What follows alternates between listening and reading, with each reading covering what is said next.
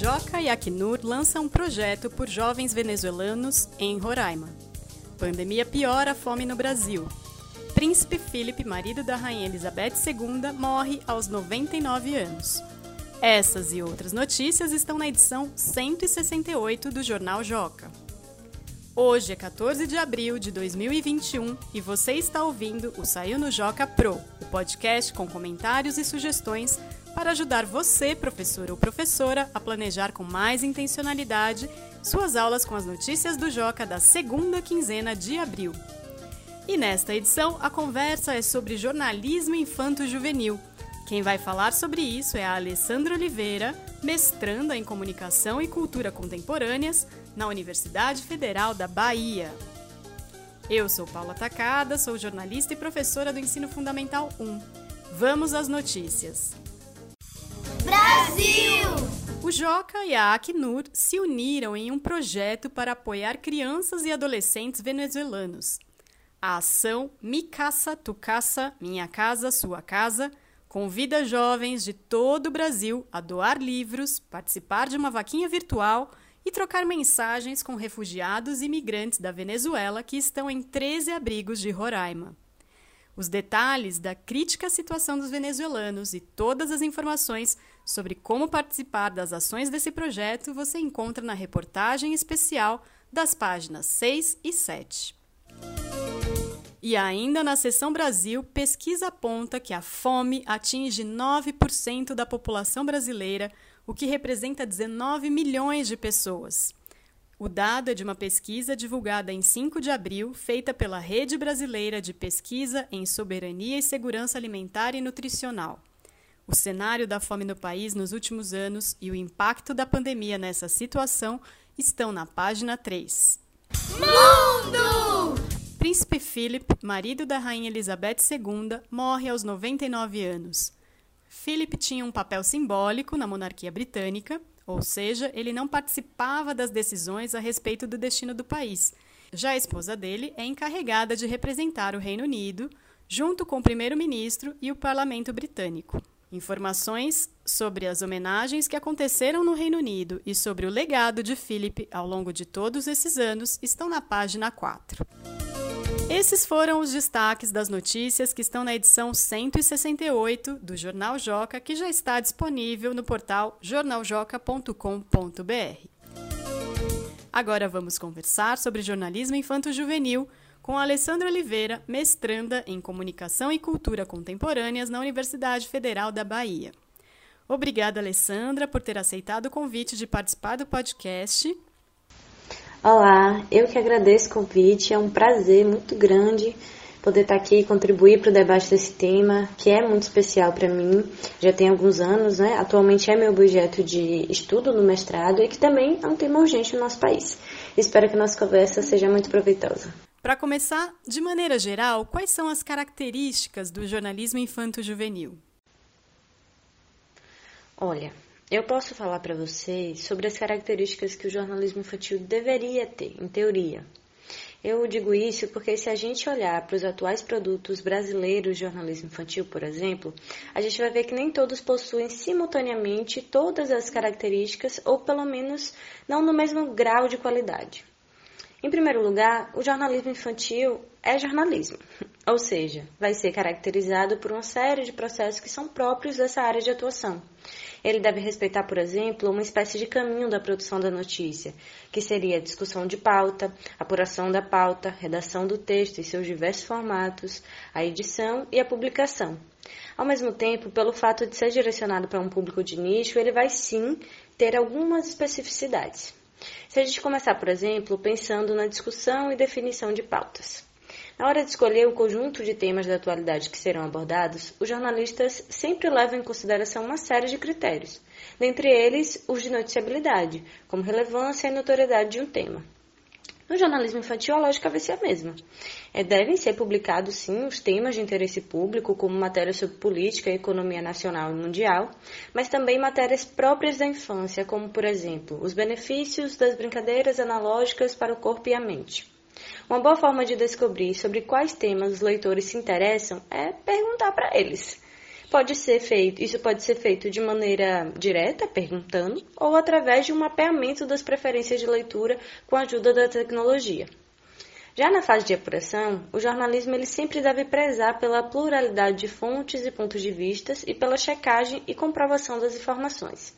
Nessa fase, no jornalismo infantil, é importantíssimo a gente se atentar para ouvir as crianças, ou seja, sempre entrevistá-las como fontes e, por que não, convidá-las também para atuar no processo de apuração.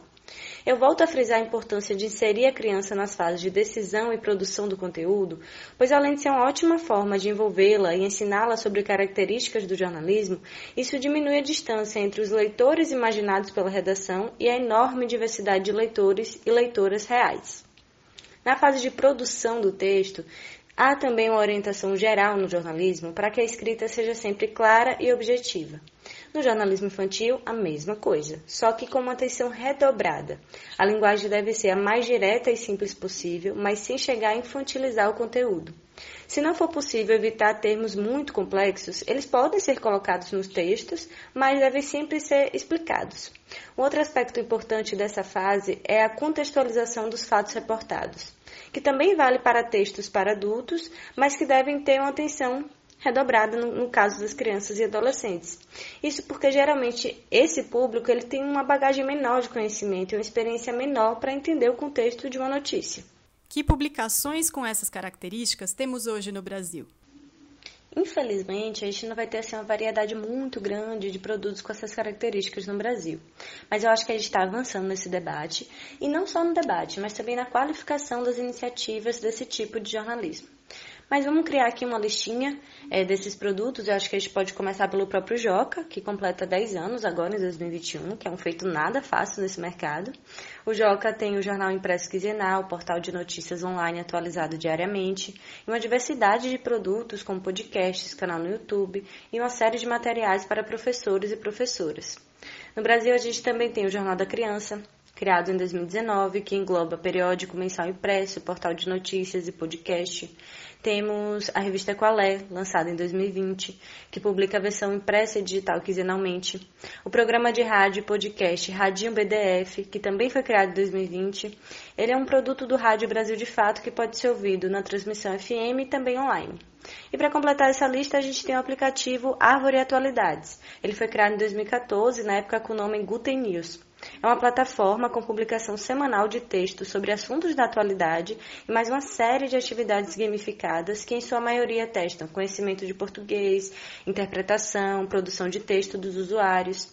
Inclusive, dentro da plataforma da Árvore Atualidades, a gente pode encontrar o conteúdo da revista Qualé.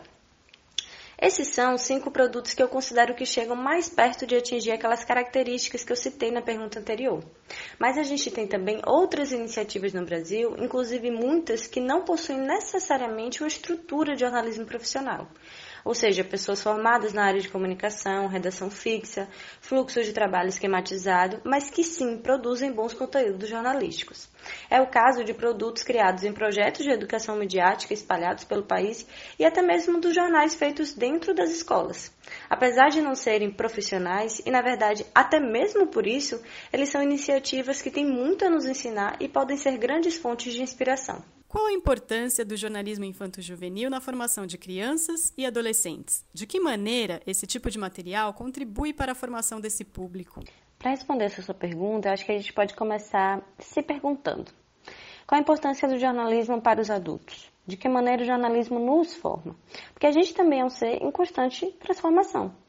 Resumidamente, a gente pode dizer que o jornalismo nos mantém a par do que acontece ao nosso redor desde o que acontece no nosso bairro até o que acontece em outros países do mundo. Através dele, a gente consegue se localizar e entender os contextos que nos cercam. Com a leitura de notícias, adquirimos conhecimentos técnicos, científicos, políticos, sociais e até literários. Com isso, a gente melhora a nossa comunicação e, no caso de quem vive em um Estado democrático de direito como o Brasil, a gente forma melhor a nossa opinião na hora de votar. Então, a resposta em relação à formação das crianças e jovens que leem o jornalismo infantil vai nessa mesma linha, com a diferença de que eles ainda não podem votar e de que possuem muito menos canais de expressão pública da sua voz. Todo mundo já ouviu a frase de vá para o seu quarto porque tal coisa não é assunto de criança. E conhece a sensação de se sentir excluído de um debate ou então de ser proibido de opinar sobre algo. Então, o jornalismo infantil para esse público é uma forma de sair da margem, entrar em contato com temas antes proibidos e ampliar sua visão de mundo. Ao conhecer histórias de vida de outras crianças e entender a complexidade do contexto social e político, os leitores infanto-juvenis vão compreender melhor o mundo onde vivem. A partir desse entendimento, vai surgir neles o sentimento de autonomia, a vontade de transformar ativamente a realidade. Eles vão tomar para si o seu papel de cidadão. Não de cidadão em formação, cidadão para o futuro, mas cidadão de agora, no momento presente. Com o hábito de leitura de jornalismo, eles vão aguçar o senso crítico, aprimorar sua linguagem, vocabulário, escrita, comunicação interpessoal, vão conseguir formar suas próprias opiniões com a capacidade argumentativa muito melhor. E para completar, como se fosse pouco que eu falei até agora, né? O jornalismo infantil ele também vai assumir hoje um papel de combate à desinformação. Ao consumir textos jornalísticos desde cedo, os jovens eles vão conseguir reconhecer mais facilmente as suas características e diferenciar tanto a informação falsa da verdadeira quanto os tipos de informações verdadeiras que existem. Por exemplo, o que é uma reportagem e o que é um artigo de opinião, ambos textos presentes no jornalismo. Muito obrigada, Alessandra, por ter compartilhado sua experiência com os ouvintes do podcast. Parabéns pelo trabalho e boa sorte na sua pesquisa. Eu que agradeço de verdade. Eu espero ter conseguido iluminar algumas questões sobre jornalismo infantil, mas também ter deixado algumas em aberto para quem estiver ouvindo a gente agora poder discutir elas, né? Eu tentei traçar paralelos entre o jornalismo infantil e o jornalismo hegemônico, e o jornalismo de comunicação de massa, para que a gente pudesse ver que as premissas do jornalismo infantil não são um bicho de sete cabeças e que a coisa toda é mais fácil do que parece. Mas vamos continuar falando, debatendo o jornalismo infantil, que quanto mais a gente faz isso, mais ele avança. Esta foi a edição número 37 do Saiu no Joca Pro, o podcast do Joca feito para professores. Mande seus comentários e sugestões para o e-mail saiunojocapro@magiadeler.com.br e até a próxima quinzena.